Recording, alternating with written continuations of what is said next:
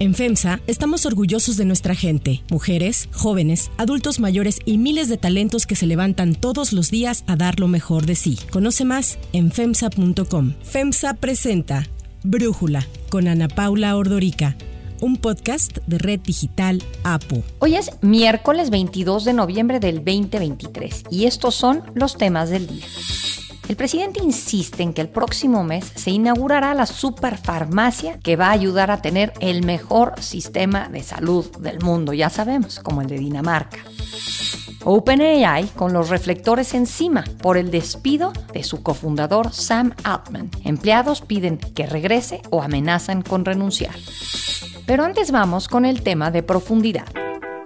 Les anuncio porque escuché que pasó el tren. Ya vamos a dejar el decreto para el regreso de los trenes de pasajeros. Antes de terminar este 20 de noviembre voy a firmar ya el decreto. Vamos a recuperar más de 20 mil kilómetros de vías férreas. Mediante un decreto publicado en el Diario Oficial de la Federación, el presidente Andrés Manuel López Obrador oficializó el regreso del servicio de trenes de pasajeros en México. El presidente detalló que se van a utilizar casi 17.500 kilómetros de vías férreas e instalaciones que originalmente fueron concesionadas para el servicio de carga. El regreso del servicio de trenes modernos de pasajeros con la utilización de 17.400 484 kilómetros de vías férreas e instalaciones que fueron concesionadas para servicio de carga y ahora se van a utilizar también esas vías férreas para el servicio de trenes de pasajeros. De acuerdo con López Obrador, esta decisión se tomó considerando aspectos como la economía, comodidad, sostenibilidad ambiental y seguridad. Señaló que los viajes en tren van a ser más económicos, cómodos, menos contaminantes que otros medios de transporte, ya que se tiene la posibilidad de electrificar las vías. Además, destacó que el servicio de tren ofrece mayor seguridad y contribuirá a incrementar la movilidad de la población. Según lo publicado en el Diario Oficial de la Federación, se declaró área prioritaria para el desarrollo nacional al sistema ferroviario mexicano, por lo que las nueve rutas correrán en su mayoría por vías férreas concesionadas entre 1996 y 1999. Durante la celebración del aniversario de la Revolución, el presidente detalló cuáles van a ser las primeras siete rutas de proyectos de trenes de pasajeros. En una primera etapa de las rutas México-Veracruz, Coatzacoalcos, Aeropuerto Felipe Ángeles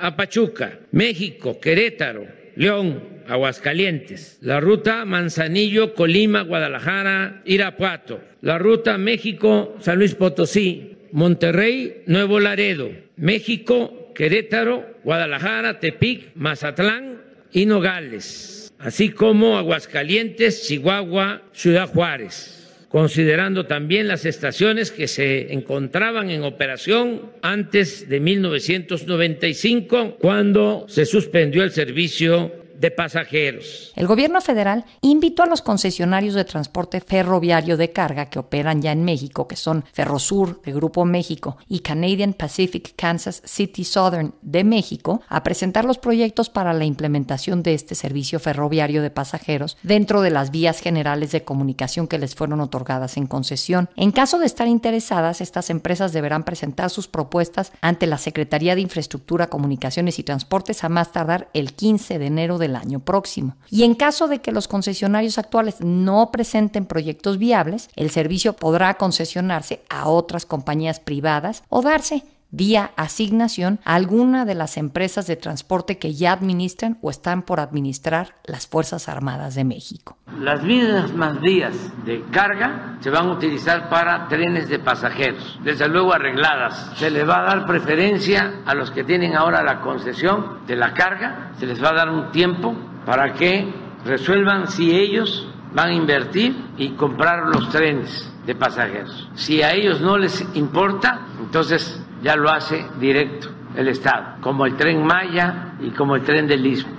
Y justo aquí es en donde empiezan los problemas, ya que a pesar del impulso que significaría para la movilidad la reactivación del servicio de trenes para pasajeros, especialistas del sector señalaron que puede resultar demasiado caro para las empresas por las inversiones que deben de hacer en las vías férreas, además de que no existen estudios que comprueben su rentabilidad. Y es que de acuerdo con estimaciones iniciales, para construir solamente un kilómetro de vía se requiere una inversión aproximada de 200 millones de pesos. Solo un kilómetro de vía. Claro que el argumento del gobierno es que se utilizará infraestructura existente. Sin embargo, ya se sabe que muchas de estas vías que cruzan el país se encuentran en condiciones deplorables, por lo que en varios tramos se tendría que reconstruir desde el principio, desde cero. A esto se debe de agregar que actualmente los trenes de carga se mueven a una velocidad que ronda los 30 kilómetros por hora, mientras que un tren de pasajeros como el Chepe, por ejemplo, avanza a una velocidad promedio de 80 kilómetros por hora y se supone que el tren Maya va a alcanzar 160 kilómetros por hora, por lo que coordinar trenes de pasajeros y de carga en una sola vía, pues deberá de ser un reto, ahorita lo vamos a platicar. Por si esto fuera poco, una gran cantidad de los productos que exporta México hacia Estados Unidos, como autos, granos, minerales y demás, se van en tren. Con este nuevo decreto,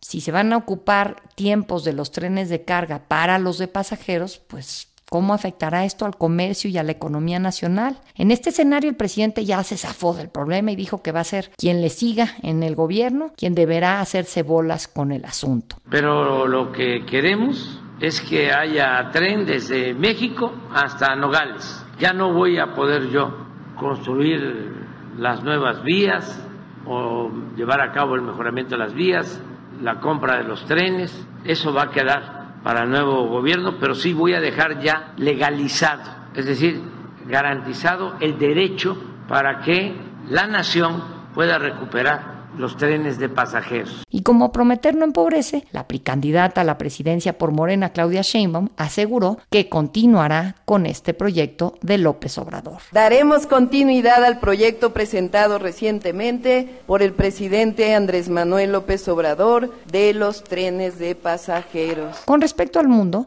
México está decenas de años atrás en el uso de trenes. En China, Japón y Europa, los trenes de pasajeros son rápidos, emiten poco dióxido de carbono y son realmente una alternativa a vuelos de corta y de media distancia. Los trenes de alta velocidad son los que alcanzan por lo menos 200 kilómetros por hora en vías adaptadas y 200 kilómetros por hora en ferrovías especialmente diseñadas. Entre los trenes más rápidos del mundo encabeza la lista el Transrapid Maglev de Shanghai, con una velocidad máxima de hasta 460 kilómetros por hora. Le sigue el tren bala Fuxing con una velocidad máxima de 350 kilómetros por hora. Y en tercer lugar está el ICE-3, que circula en Alemania a 330 kilómetros por hora. En el sector ferroviario mundial destaca la ciudad de Byron Bay en Australia, donde circula el primer tren impulsado íntegramente con energía solar desde diciembre del 2019, mientras que en Arabia Saudita están trabajando en crear un tren totalmente propulsado por hidrógeno. Esto haría que fuera cero emisiones y con ello mejoraría a las locomotoras de vapor o diésel, así como a las eléctricas. Ahora, otro tema es el de la viabilidad económica de los trenes de pasajeros. ¿Cuántos de estos trenes en el mundo son rentables? El análisis. Para platicar de este tema le agradezco a Alejandro Álvarez Reyes Retana, ingeniero civil por la UNAM, maestro en transporte ferroviario por la Universidad de Illinois, ex titular de la Agencia Reguladora de Transporte Ferroviario, platicar con nosotros. Alejandro, ¿Qué opinas del decreto que publicó el presidente López Obrador? Hola Ana Paula, pues muchas gracias por la oportunidad. En efecto, tuve tiempo de revisar muchos aspectos del decreto. Empezaría con algunos antecedentes, si te parece. Yo creo que eh, este asunto de que haya una voluntad política detrás de un proyecto siempre es crucial. Ciertamente algo de presión razonable para concluir un proyecto ayuda. Las obras más largas tienden a volverse mucho más costosas y ahí está tristemente célebre tren México-Toluca para demostrarlo. Y bueno, pues aunque conllevan este riesgo de cortar camino, si se vuelve como un, eh, digamos, el modus operandi, se corre el riesgo de que la ingeniería pasa a segundo término, ¿no? Y este proceder pues se puede volver la regla en vez de la excepción. Y yo creo que en, estos casos, en, en infraestructura, siempre es importantísimo, además del esta idea, que creo que es una buena idea, pero como sucede en muchos otros aspectos de la vida, el diablo está en los detalles, ¿no? Y aquí el cómo, que es justamente la ingeniería, es importantísimo. Hay muchos aspectos involucrados, ya mencionabas la, convivencia de trenes de pasajeros y carga, todas las, las complicaciones que puede conllevar. Y bueno, pues hay algunas cosas que simplemente tienen que ver con la física y estas leyes de la física pues no se modifican por decreto. Es una idea interesante, pero que si no se materializa o no se aterriza a través de una política mucho más pensada, estudiada y con muchísima ingeniería de por medio, corre enormes riesgos de quedarse en una buena idea lejos de beneficiar, que sería, digamos, hacia donde quisiéramos transitar una mejor movilidad para la población, corren el riesgo de pues, simplemente fracasar estos proyectos. Sí. Ahora, ¿sientes que México puede entrar en esta competencia como la que vemos en Europa, sobre todo de pues, trenes de pasajeros que sí realmente mueven y permiten a mucha gente pues desplazarse sin los altos costos de los aviones y con menos emisiones, ¿no? Sí, y fíjate que yo ahí apuntaría a lo que comentabas en la introducción, que en efecto nos quedamos muchas décadas atrás, pero en el caso de pasajeros, en el caso de la carga, la verdad es que el sistema ferroviario mexicano digamos, en la modalidad de carga posterior a este proceso de privatización que empezó a partir de 1995, pues tiene un sistema súper eficiente que ha representado la, inversión de más de 10 mil millones de dólares. Ha sido absolutamente clave en que el TLC, eh, ahora TEMEC y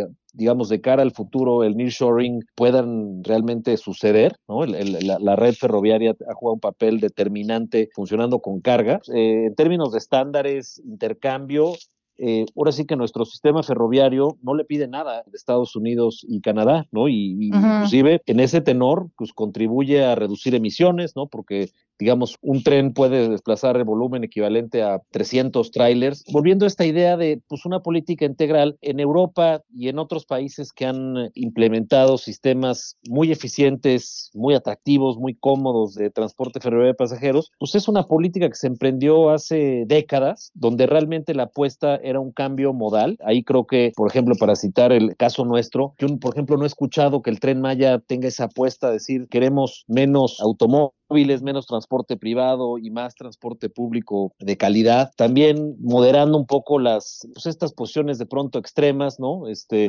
nuestra red carretera, por ejemplo, pasó de, en 1950 estaban más o menos al parejo la red ferroviaria y red carretera pavimentada, digamos, había 20 mil kilómetros en 1950 y hoy hablamos de más de 400 mil kilómetros de carreteras pavimentadas. La red ferroviaria se ha mantenido bastante estable, ¿no? Tiene, tiene tal capacidad de transportación que resulta muy complicado justificar lo que bien decías, la alta inversión que significa. Pero entonces esto te habla de una política que el viraje en México y en otros países fue hacia las carreteras, hacia el autotransporte. El ferrocarril pues se, se dejó, digamos, deteriorar y como no sucedió, ya referías, por ejemplo, el caso de Japón o de Francia, ¿no? Ahí pues la apuesta fue, vamos a cambiar cómo se mueven las personas con un sistema de mucho mayor capacidad, en este caso mucho más rápido, era la única manera, digamos, de aumentar capacidad en sus, en sus rutas con mayor demanda. Y bueno, pues vino acompañada una serie de medidas, por ejemplo, impuestos a la gasolina, ¿no? O sea, un poco en esa misma lógica de cambio modal, impuestos a la gasolina, peajes, hay toda una estructura fiscal e inclusive mucha conciencia de los contribuyentes que parte de sus impuestos van a sostener el sistema ferroviario, porque digamos conocen la conveniencia que representa viajar de centro a centro, evitarte los, pues, las esperas, las ineficiencias que puede haber, por ejemplo, en el, en el transporte aéreo. Y bueno, ciertamente en Europa las, las distancias mucho más cortas que las que tenemos en México y en Norteamérica en general ayudan, desde luego, ¿no? La geografía también juega un papel importante. Entonces, pues hay muchísimos aspectos, ¿no? Este, que el, que el decreto refiere que tienen, pues que tendrían que estar mucho más analizados. Vuelvo, vuelvo a, la o sea, es un poco como lo que hemos visto. ingeniería de por medio, ¿no? Es lo, un poco lo que hemos visto. Quizás es una buena idea, pero aterrizarla parece que no trae ahora sí que el know-how que una iniciativa como esta requiere. Pues sí, porque por ejemplo se lanzan a plantear ideas que, que, suenan, digamos, atractivas. Te doy dos ejemplos. Hablan de la posibilidad de que sea eléctrico, ¿no?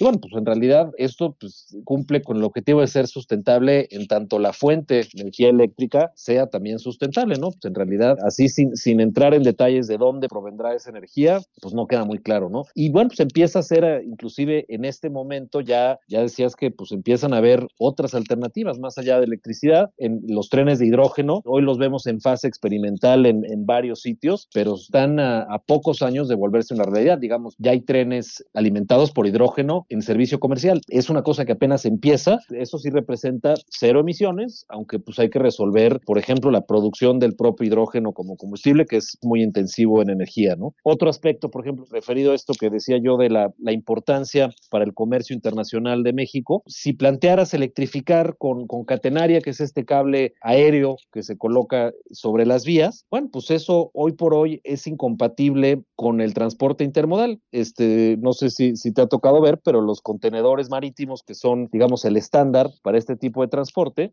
en el caso del ferrocarril se transportan en un arreglo que se conoce como doble estiva, que es una plataforma, ¿no? Pues parecida como la de un tráiler, pero en el caso del ferrocarril se apilan dos contenedores y esto, pues por la altura, pues es incompatible con tener una vía electrificada con catenaria, por ejemplo, ¿no? Entonces, empezando a desmenuzar un poquito los detalles que se menciona en el decreto. Otro que me viene a la mente se habla de utilizar las viejas estaciones y ya supongo que también por eso, por ahí va un poco la, fecha y, y, el hecho de que la, Revolución Mexicana, pues hay esta noción de que se hizo en, ferrocarril, aunque en realidad, digamos, eh, visto por el ferrocarril, eh, le representó una destrucción terrible, ¿no? O sea, pero vamos, hay esta noción histórica. Pero si tú piensas, por ejemplo, en una estación para pasajeros, contemporánea, ¿no? Como las que podrías ver en China, en Japón, en Europa. Estos edificios, aunque tienen un enorme valor patrimonial e histórico, pues hoy por hoy no cumplen con las condiciones para ser un nodo de transporte con todos los servicios que ellos requieren. Hoy por hoy no le debe pedir nada a un aeropuerto, por ejemplo, una, estación para transporte interurbano, que es como lo que se plantea. Entonces, pues, en efecto, pues suena muy atractivo y, hasta nostálgico, romántico reutilizar estas estaciones, pero la verdad es que se ve muy complicado, ¿no? Bien, Alejandro, pues muchísimas gracias por este análisis y por platicar con nosotros. Alejandro Álvarez Reyes Retana. Con muchísimo gusto y gracias por la invitación. Antes de continuar, quiero pedirles que en la plataforma que nos escuchen, ya sea Spotify, Apple Podcast, la que sea su favorita, que por favor nos califiquen, de preferencia con cinco estrellas, y que también compartan el podcast y comenten lo que les gusta, lo que no, lo que sienten que le podemos mejorar. Ahí en Spotify hay la posibilidad de comentar. Todo esto es para que podamos seguir creciendo y ofreciendo el podcast para ustedes sin costo. Hay otras noticias para tomar en cuenta. 1. Superfarmacia. El presidente Andrés Manuel López Obrador no quita el dedo del renglón y vuelve a reiterar que la superfarmacia que anunció hace unos meses entrará en operaciones el mes próximo, en diciembre, para garantizar, según dijo, el derecho del pueblo a todo tipo de medicamentos de forma gratuita. En diciembre vamos a, inaugurar ya la gran farmacia que va a contar con todos los medicamentos que se requieren, todos, porque van a estar todos los medicamentos que se utilizan para atender todas las enfermedades. La superfarmacia se pretende ubicar en Huehuetoca, Estado de México, muy cerca del AIFA, en una zona a la que quería trasladar la planta de Tesla que se anunció para Nuevo León, porque lo que busca es pues realmente cualquier proyecto adicional que ayude a que este aeropuerto Felipe Ángeles levante el vuelo. La superfarmacia funcionará bajo un esquema de distribución único que llegará a todas las unidades médicas de primer, segundo y tercer nivel de atención mediante el plan de salud IMSS Bienestar. Esta farmacia llega a reforzar la promesa de López Obrador respecto a que el próximo año estará funcionando el mejor sistema de salud pública del mundo en nuestro país. En marzo tenemos resuelto el problema de la salud pública. Vamos a tener funcionando el mejor sistema de salud pública del mundo, aunque se burlen mis adversarios. El secretario de Salud, Jorge Alcocer, dijo que va a ser la empresa paraestatal Birmex, la encargada de la distribución de los medicamentos, así como de la administración de los almacenes. Aquí hay que apuntar que Birmex es, a su vez, dirigida por el general Jens Pedro Loman. Sin embargo, pues ahí está lo que ocurrió con Birmex cuando López Obrador llegó al poder y se aplicaron estos cambios al sistema de compras y distribución de medicamentos. Birmex fue la responsable de hacer estas tareas, pero no lo logró. En el 2022, cuando se realizó la licitación para la distribución de medicamentos del IMSS en la Ciudad de México y el Estado de México, Birmex quedó además descalificada. Y es que, además de la oferta económica que presentó, quedó fuera de la licitación porque no logró acreditar que tenía los requisitos básicos para su operación. No tenía choferes, camiones de carga, áreas de almacenamiento, responsables de embarque o herramientas de trabajo. Así es que esa misma empresa que falló ya en el pasado es a la que ahora el presidente encomienda su superfarmacia. gracia. 2. Escándalo en OpenAI. OpenAI tiene los reflectores encima y esta vez no es por algún lanzamiento o una noticia relacionada con su desarrollo tecnológico. El viernes pasado, OpenAI sorprendió al anunciar el despido de su cofundador Sam Altman. La razón es que el board de la empresa sentía que Altman estaba subestimando los peligros de esta tecnología. Y es que Altman saltó a la fama con el lanzamiento en el 2022 de ChatGPT. Scientific progress we're going to see. I'm a, I'm a big believer that like real sustainable improvements in quality of life come from scientific and technological progress. And I think we're gonna have a lot more of that. So there are all the obvious benefits, and you know, like think it'd be good to end poverty. Maybe you think we should stop a technology that can do that. I personally don't. But we gotta manage through the risk to get there. En un comunicado enviado a los empleados de la compañía, OpenAI dijo que el comportamiento de Sam y la falta de transparencia socavaron la capacidad de la junta de la empresa, el board, para supervisar eficazmente a OpenAI. La junta directiva nombró entonces a Emmett Shear, quien fue exdirector ejecutivo de Twitch, esta plataforma de transmisión de Amazon como nuevo director ejecutivo, mientras los inversionistas comenzaron a presionar a la firma para traer de vuelta a Altman. A ellos se le sumaron varios empleados de OpenAI, quienes amenazaron con renunciar si el board no regresa a Altman como su cabeza. El problema es que Satya Nadella, el CEO de Microsoft, confirmó que Altman y Greg Brockman, otro de los cofundadores de OpenAI, ya fueron invitados a unirse a Microsoft para liderar un nuevo equipo de investigación avanzada de inteligencia artificial. Para Brújula, Christopher Sánchez, CEO de Emergent Line, nos habla sobre el futuro de la inteligencia artificial y sus impactos en la industria. Pues nos encontramos en un momento determinante para la inteligencia artificial y creo que por eso estamos viendo situaciones como la salida de Sam Altman de OpenAI, en donde hay diferencias de opiniones en la velocidad y el rumbo del desarrollo de esta tecnología tan importante. Por eso es fundamental que tomemos en cuenta el desarrollo de la inteligencia artificial general o AGI en inglés, que podría tomar lugar en los próximos meses o próximos años. El AGI va a afectar la vida de todos, cómo conducimos negocios, cómo nos desarrollamos en la sociedad y como naciones. Y esto vuelve de suma importancia el ponerle una especial atención al tipo de gobernanza que queremos que rigen esos desarrollos. En el caso de OpenAI se tomó una gran decisión en las manos de cuatro o cinco personas y creo que así como el desarrollo de la tecnología debe ser ético, transparente y responsable. De igual manera, el desarrollo de los lineamientos sobre el uso y su gobernanza deben serlo. Para cerrar el episodio de hoy los dejo con música de Pablo Milanés. Suele ser violenta y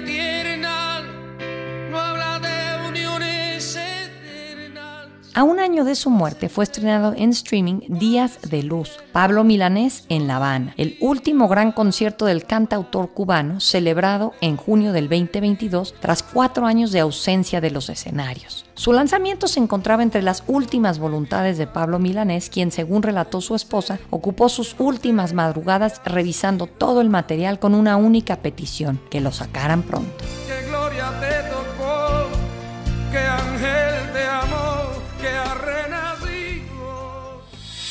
Yo soy Ana Paula Ordorica. Brújula es una producción de Red Digital APO. En la redacción, Ariadna Villalobos. En la coordinación y redacción, Christopher Chimal. Y en la edición, Cristian Soriano. Los esperamos mañana con la información más importante del día. Oxo, Farmacias ISA, Cruz Verde, Oxo Gas, Coca-Cola FEMSA, Invera, Torrey y PTM son algunas de las muchas empresas que crean más de 245 mil empleos tan solo en México y generan valor como parte de FEMSA. FEMSA presentó Brújula con Ana Paula Ordorica, un podcast de Red Digital APO.